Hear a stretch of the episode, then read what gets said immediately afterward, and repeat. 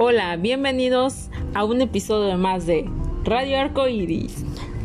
¿Les ha pasado o conocen a alguna chava que no puede tener hijos porque aborta, porque no los retiene? Yo no sabía que esto puede ser por alguna enfermedad.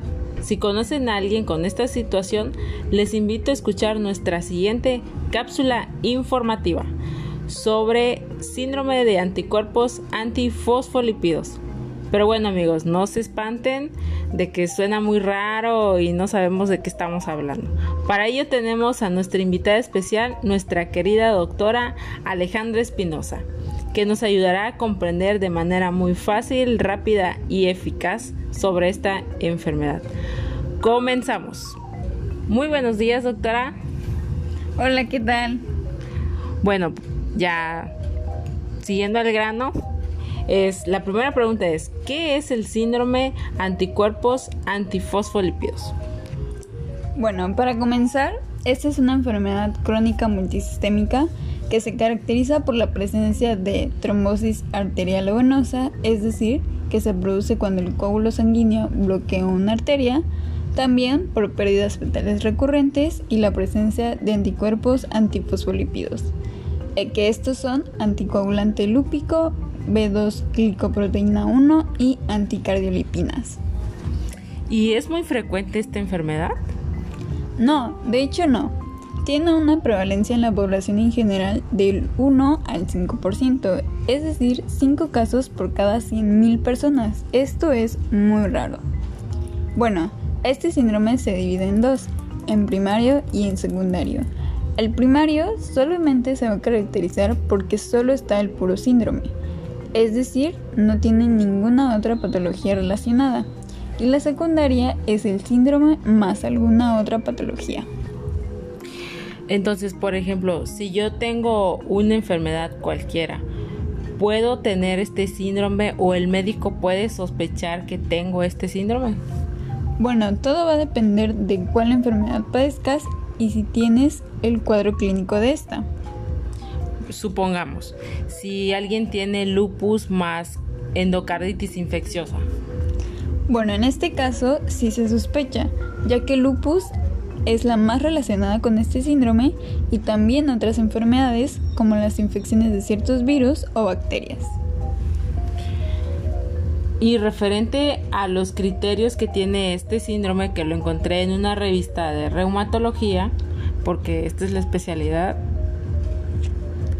Sí, así es. Reumatología es la especialidad.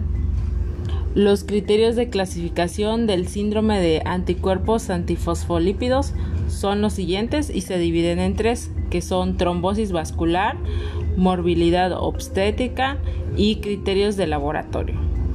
Para comenzar, la trombosis vascular es una o más episodios de trombosis ya sea en arteria, vena o vasos pequeños de cualquier órgano se debe demostrar por métodos de imagen o histopatológicos adecuados.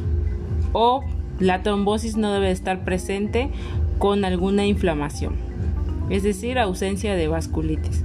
En la morbilidad obstétrica es una o más pérdidas fetales con fetos morfológicamente normales a las 10 semanas o más de gestación una o más partos prematuros de neonatos morfológicamente normales antes de la semana 34 de gestación debido a preeclampsia severa, eclampsia o alguna insuficiencia placentaria o más de tres abortos consecutivos antes de la semana 10 de gestación, en donde se han descartado anormalidades anatómicas uterinas, o alguna alteración hormonal o cromosómica.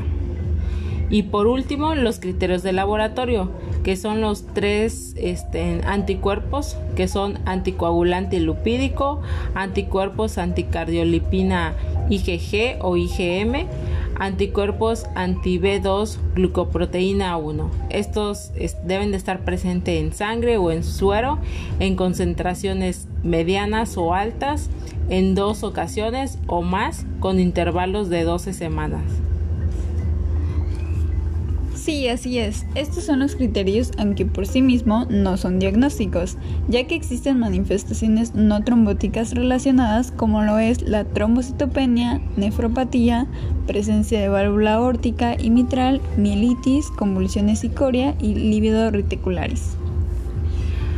Bueno, sabemos que esta es una enfermedad multisistémica, pero ¿cómo es que ataca a nuestro organismo? ¿Cómo se mete? ¿Qué, qué activa, qué, le dice ya vamos a comenzar.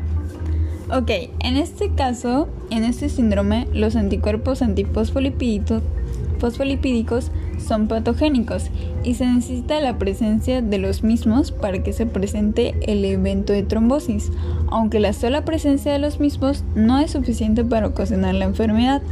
El primer hit son los anticuerpos y general se necesita de un segundo evento para que en la mayoría de los casos es un proceso infeccioso. El segundo hit, el cual es el responsable de la trombosis. En los anticuerpos asociados, el anticoagulante lúpico es el que se asocia con mayor evento trombótico. Ok, tengo o no tengo la alguna patología, ¿no?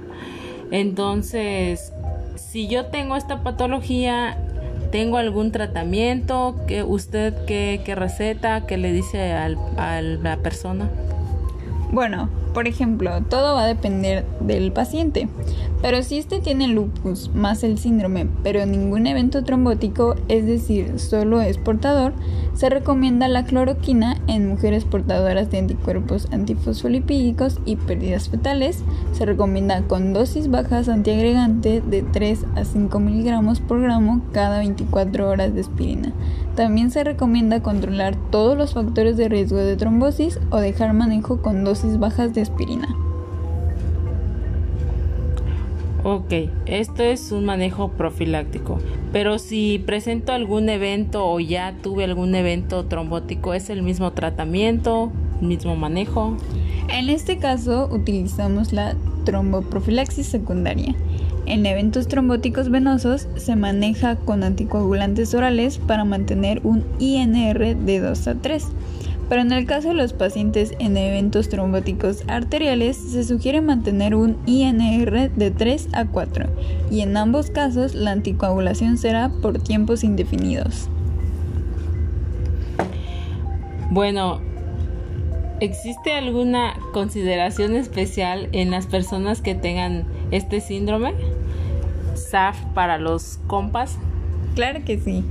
Estas consideraciones especiales es en los pacientes que tienen este síndrome en donde tenemos un TTPA prolongado y se utiliza el tiempo de trombina. En los pacientes con un TT normal y un TTPA prolongado, este último es secundario a la presencia del inhibidor y en pacientes con TT prolongado, este es secundario a la epanirización. Amigos, no se espanten, estas pruebas se hacen con una sacadita de sangre que en el laboratorio se encarga de eso y no duele. Pero bueno, en resumen, se puede vivir muchos años con este síndrome, pero como todo, se necesita cuidado, monitoreo y tratamiento. Así es.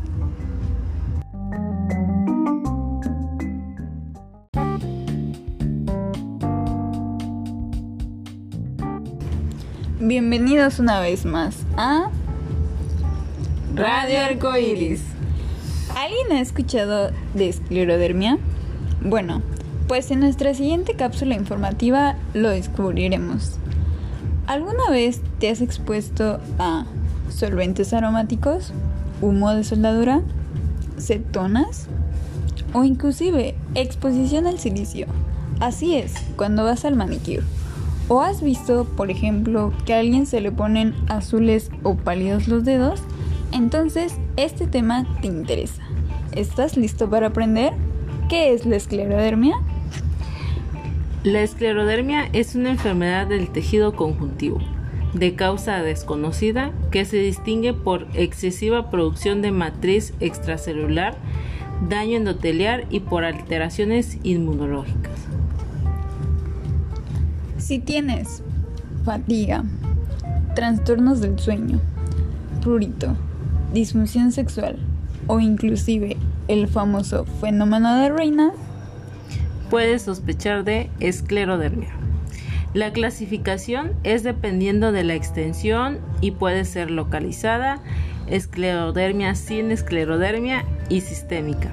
Esta última se divide en limitada y difusa. Hablando de la localizada, la fibrosis se limita en la piel. La esclerosis sin esclerodermia, pues no tiene esclerodermia, pero tiene otras manifestaciones. Y la sistémica difusa afecta en la cara, cuello, tronco y extremidades. Por otro lado, en la limitada, la afectación en la piel es cara, cuello, extremidades con afectación limitada a manos, antebrazos, pies y piernas. Y en el fenómeno de Raynaud, en, el, en la esclerodermia difusa, es de un año o menos de evolución antes de la afección cutánea. Pero en la esclerosis sistémica limitada, el fenómeno de Raynaud es de muchos años de evolución. El endurecimiento de la piel en la sistémica difusa es muy rápido pero lento en la esclerosis sistémica limitada. En la capilaroscopía, la difusa es una con una pérdida de capilaridad. Mientras que en la esclerosis sistémica limitada es solo con dilataciones. Hablando de las articulaciones y tendones, la sistémica difusa tiene contracturas, roces tendinosos. Mientras que en la esclerosis sistémica limitada solo se afectan poco. En las calcinosis, en la sistémica difusa es muy infrecuente. Mientras que es muy frecuente en la esclerosis sistémica limitada. En afección visceral, la, la sistémica difusa afecta a nivel renal o miocárdica y en la esclerosis sistémica limitada solo hay hipertensión arterial pulmonar. Sobre todo en los anticuerpos, la sistémica difusa tiene presente el anti-SCL70.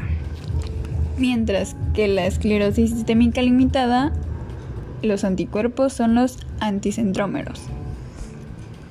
Recordemos que la manifestación sistémica afecta a las articulaciones, nivel gástrico, por ejemplo, un esófago con anormalidades en la motilidad, pero también a los demás órganos del nivel sistema gástrico.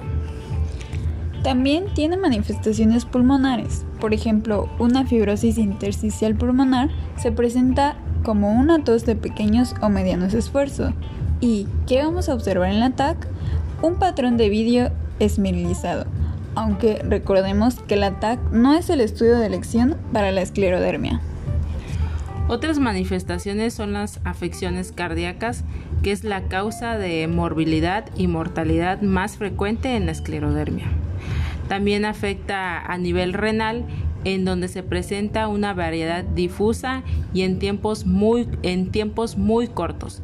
O sea, es una enfermedad de afección rápida progresiva. ¿Y cómo vamos a diagnosticar la esclerodermia? Con laboratorios.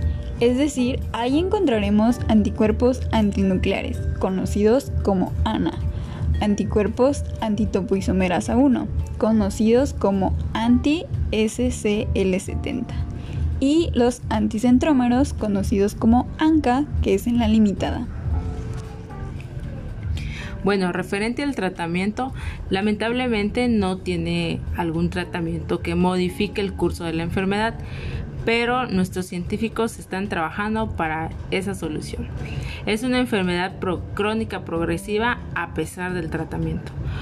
Y el tratamiento que ofrecen están enfocados a las manifestaciones del paciente. Por decir, si se trata a nivel gástrico, pues vamos a recetar medicamentos que ayuden a ese sistema.